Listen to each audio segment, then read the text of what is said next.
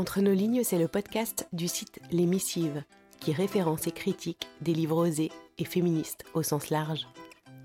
Entre nos lignes, c'est une capsule sonore et littéraire. Ce sont quelques lignes d'un auteur ou d'une autrice à découvrir à voix haute, plus ou moins tous les mois. Je suis Marie-Émilie, je suis comédienne. Et entre nos lignes, c'est une dose de pensée inspirante, engagée et féministe, avec des mots qui m'ont touchée selon l'humeur ou l'actualité. Bonne écoute.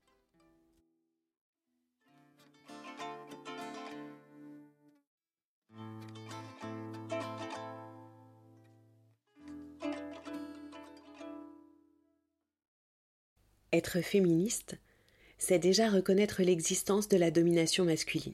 C'est comprendre que cette dernière n'est pas une fatalité.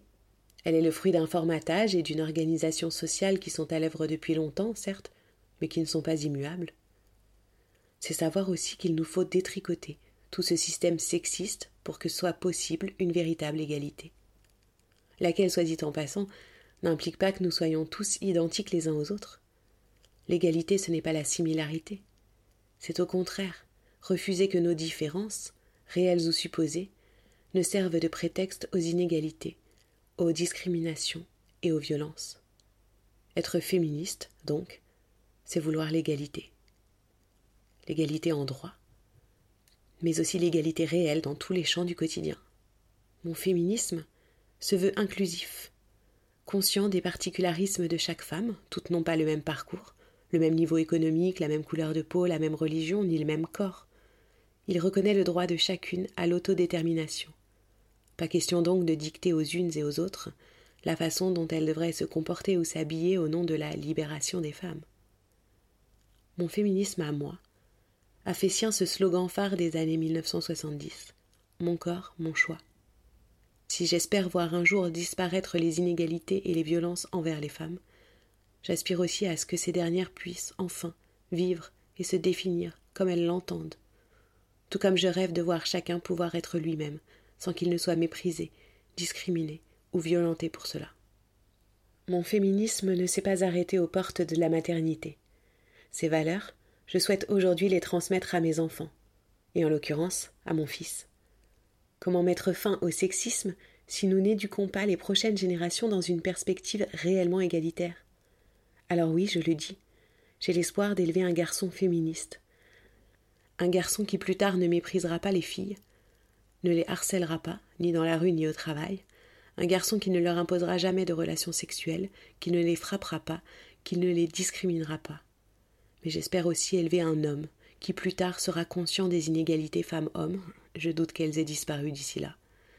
Un homme qui mieux encore osera s'opposer aux comportements et aux petites phrases sexistes, un homme qui peut-être adoptera de vraies pratiques égalitaires dans son foyer comme dans sa vie professionnelle. Bref, un homme susceptible de lutter contre la domination masculine, y compris lorsque cette révolution implique de faire le ménage, de prendre un congé parental ou d'aller chercher ses enfants à l'école. Ces dernières décennies, nous avons sacrément remis en question l'éducation des filles, et c'est tant mieux, mais celle des garçons est loin d'avoir vécu la même révolution. Et pendant que nous encourageons les premières à dépasser les stéréotypes et à défendre l'égalité, nous continuons d'élever les petits garçons à l'aune de normes et d'injonctions profondément sexistes. Au fil d'un long travail d'enquête, j'ai voulu comprendre pourquoi les stéréotypes de genre étaient un fléau pour nos enfants, pas seulement pour nos filles, et comment nous pouvions limiter leur influence. J'ai voulu comprendre pourquoi nos garçons étaient amenés à développer une masculinité toxique, et comment nous pouvions les aider à se construire hors des carcans étouffants de la virilité traditionnelle.